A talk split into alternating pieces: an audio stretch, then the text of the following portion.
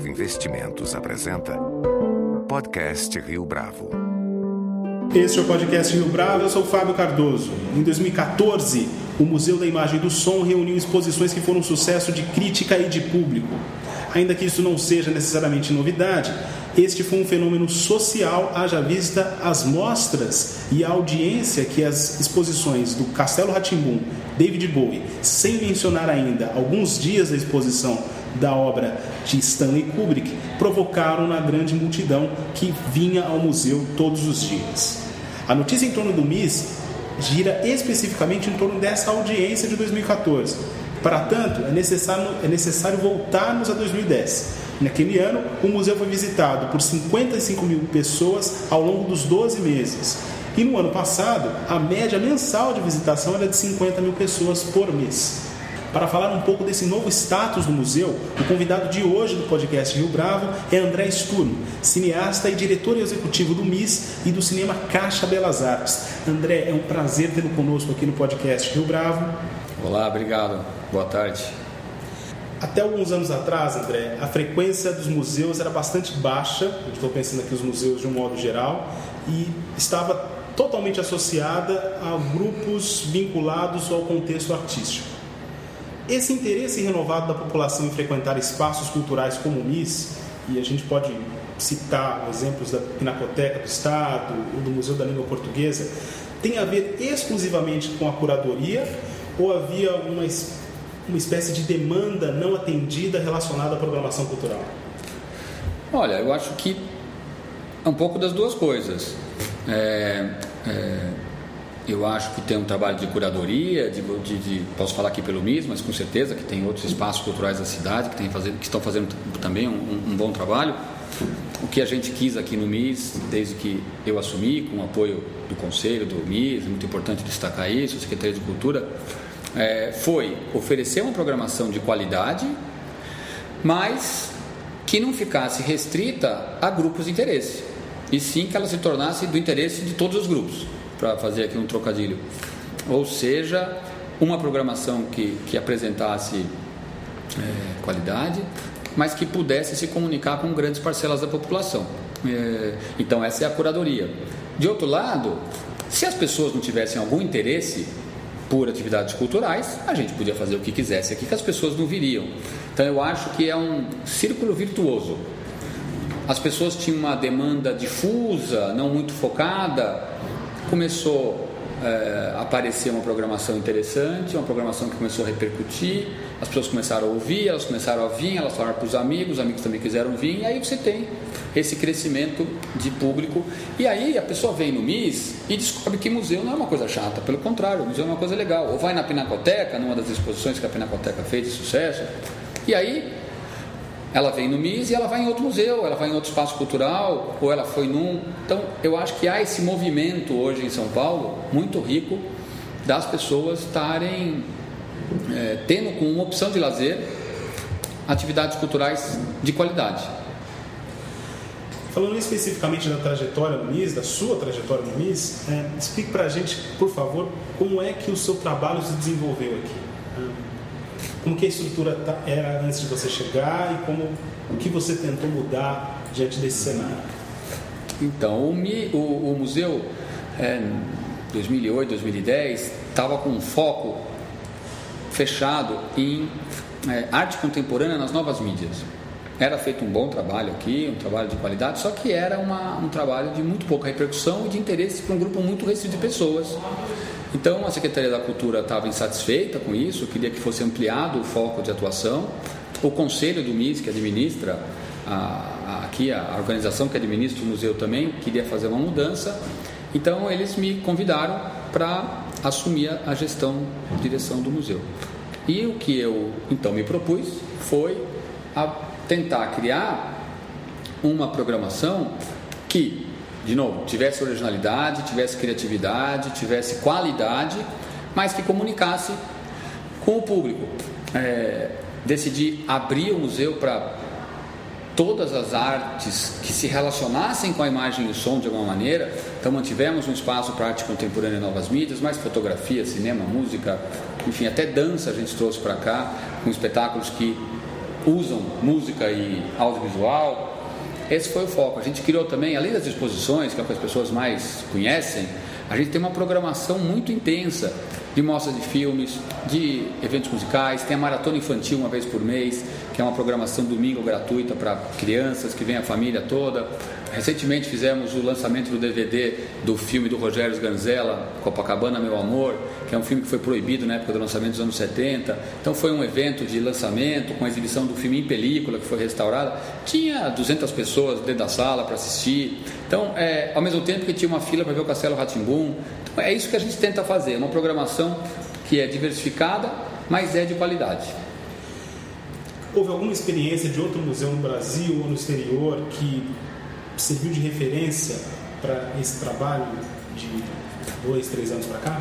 Olha, não, sinceramente não. É, claro que tem várias experiências aqui e ali que a gente vai somando, mas não teve assim um modelo. Eu acho que o, é, essa, essa política de programação decorreu da minha experiência ao longo dos anos como programador de cinema, de mostras, de festivais, e o meu trabalho na Secretaria da Cultura, onde eu dirigi a unidade de fomento, é, e que eu tomei contato com outras áreas que eu não tinha tanto contato antes, como circo, como dança. E eu desenvolvi programas lá na secretaria que me ensinaram né, um pouco mais dessas outras áreas. Então, ao vir para cá, é, eu acho que eu usei alguns desses conceitos, digamos assim, que ao longo do tempo eu fui aprendendo, como por exemplo programar um cinema de seis salas. Né? A importância de você criar um ambiente que leva a pessoa para lá não para ver um filme específico, mas para aquele espaço. Então foi isso que eu tentei também fazer aqui no museu, criar um lugar onde as pessoas têm vontade de ir.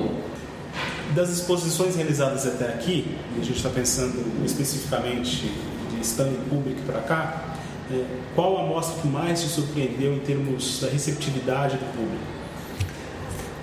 É, sim, é, eu vou comentar das três principais, né, das três que fizeram muito sucesso, que é o Stanley Kubrick, o David Bowie e o Castelo, porque eu acho que cada uma delas teve uma característica marcante.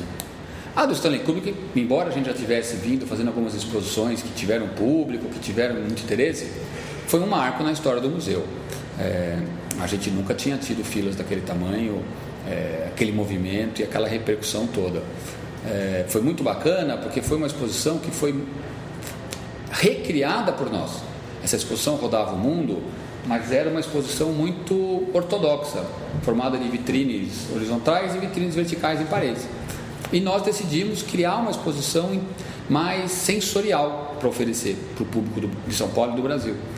Então era um risco, né? No dia da abertura eu estava tenso como se eu estivesse indo fazer uma prova de vestibular. Porque será que as pessoas iam curtir? Será que ia funcionar o que a gente tinha feito?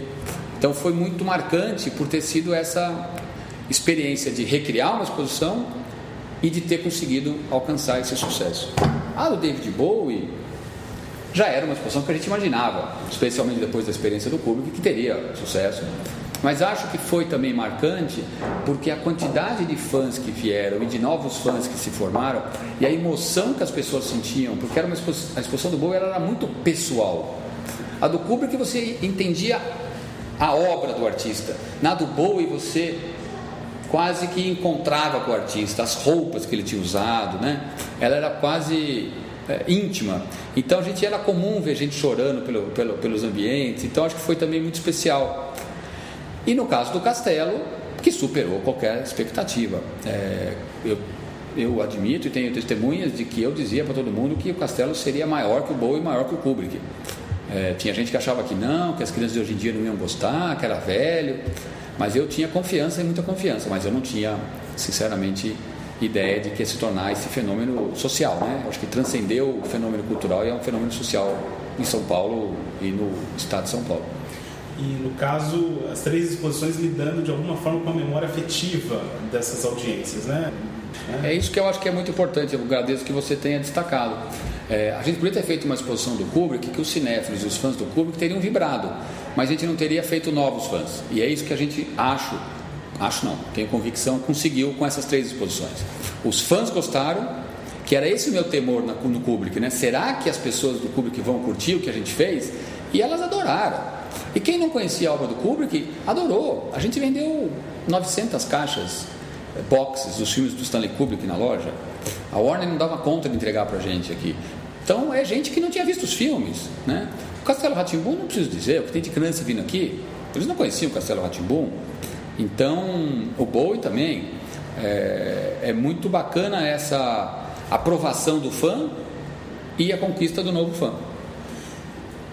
Na sua avaliação, também a crítica de arte, aí a gente está falando de um espaço muito mais específico aqui, ela de alguma forma é afetada por essa renovação do público? Estou pensando não só nas exposições, de novo, do MIS, mas em outras exposições também.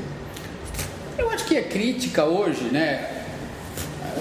Crítica de arte, crítica, hoje é um, é um meio difuso. Você não tem um grupo de críticos, um pensamento. Você tem críticos que têm suas opiniões e que escrevem, então fica um pouco difícil de fazer um, uma, uma, uma análise mais geral do que eu acho que é a crítica. Eu acho que tem críticos preocupados com o que está acontecendo do ponto de vista artístico, sem se preocupar muito com a repercussão disso, e tem outros preocupados com a repercussão, com a interação do público, é, mas acho que é difícil generalizar. Você tocou num ponto importante a respeito da interação do público.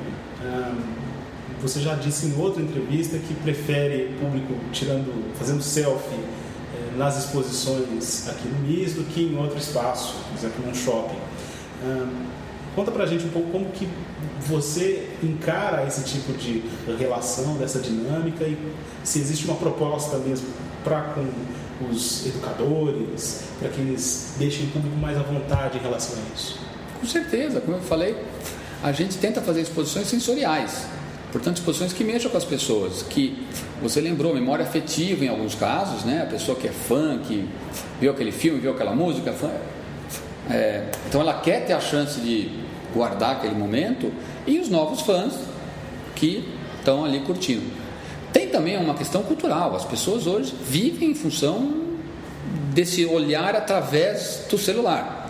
Então, não cabe a nós ficar tentando é, coibir isso, coibir isso né? É, se é dessa maneira que as pessoas usufruem e fruem, eu acho que a gente tem que permitir. Claro, tem que ter alguns limites, né? Você não pode ter flash, você também não pode ter o cara pôr lá na cama profissional para ficar fazendo um, um, estudo dentro da exposição.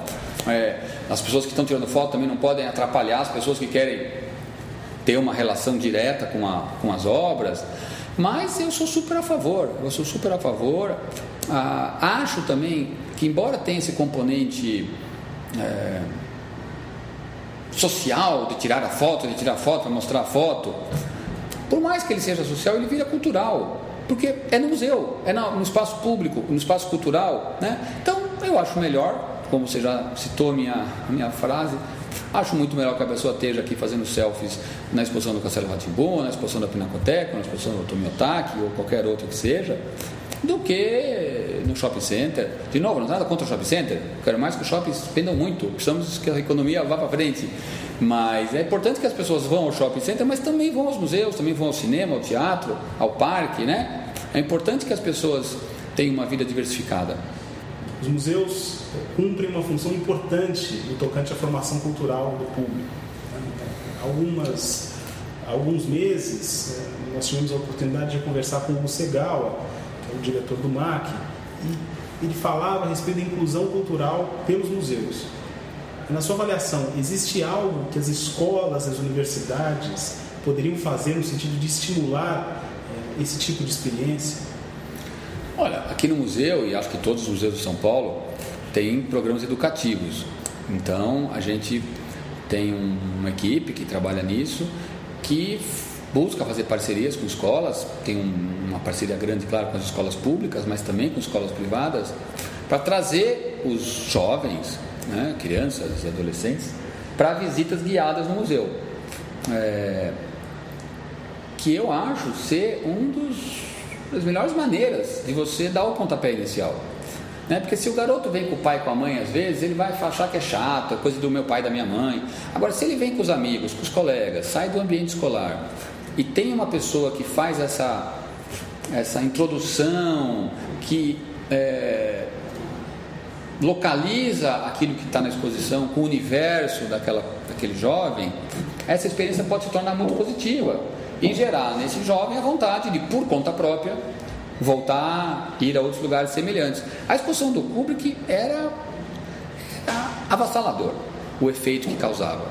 A gente trouxe na época muitas escolas públicas, escolas municipais inclusive, ou seja, garotos de 10, 12, né, que tem uma, vamos dizer, uma referência cultural muito é, limitada, que obviamente nunca na vida ouviram falar de Stanley Kubrick, de 2001, Odisseia no Espaço, e era impressionante a, o entusiasmo que eles tinham dentro da exposição, a vontade de ver os filmes. Então, eu acho que, que sim, que sim, museus de novo, é muito importante como. Não adianta só você ter uma exposição legal. Você tem que fazer essa intermediação. Né? Intermediação que eu digo não é a palavra boa. Você tem que fazer essa aproximação para o universo do jovem, da criança. Porque senão pode acontecer de água e vinho ali, bater, não junta, e aí acaba que a experiência vira negativa e o garoto não fica, toma, traumatizado. fica traumatizado com o museu. Mas acho que que esse é um trabalho muito importante e muito valioso. Uma última pergunta, André. É, quais são as mostras que você destacaria para 2015? Olha, para 2015 a gente tem uma exposição de foto fotografias da Jessica Lange, essa atriz maravilhosa, ganhou o Oscar. Ela se formou em fotografia lá atrás, aí virou atriz e uns, uns ao longo da vida fez uma série de trabalhos e há dois anos atrás, uma curadora montou uma exposição com fotos dela. São fotos muito bonitas que a gente vai expor aqui em fevereiro. Em maio, a gente tem o Maio da Fotografia, que é o momento que o museu todo fica ocupado por exposições de fotografia. Vem a exposição da Vivian Maier, que é exposição mais badalada hoje aí pelo, pelo mundo. E em julho, a gente tem a exposição do François Truffaut, que é uma exposição que está em cartaz agora em Paris, foi feita pela Cineteca de Paris, e o, o MIS vai ser o segundo endereço da exposição no mundo, logo fecha em Paris, arruma e a gente faz aqui e que é um cineasta que eu gosto muito e que muita gente gosta muito, né? Acho que dos cineastas franceses é, dos anos 60 para cá é talvez o que fez filmes é, que justamente estão nesse nesse lugar que eu admiro muito, que é qualidade, originalidade com comunicação, né? São filmes que você vê ali um cineasta, mas ao mesmo tempo não precisa ser estudioso para entender, para se tocar, para se emocionar. Então, estou muito contente de fazer essa exposição em julho. E em janeiro de 2016, aí sim a gente tem uma exposição que promete novamente causar é, muito impacto, que é a exposição do Tim Burton. André Sturme, muito obrigado pela sua participação no podcast do Bravo. Eu que agradeço aqui, muito obrigado e estão todos convidados para vir aqui ao museu. Com edição e produção visual de Leonardo Testa, esse foi mais um podcast Rio Bravo. Você pode sempre comentar essa entrevista no SoundCloud, no iTunes ou no Facebook da Rio.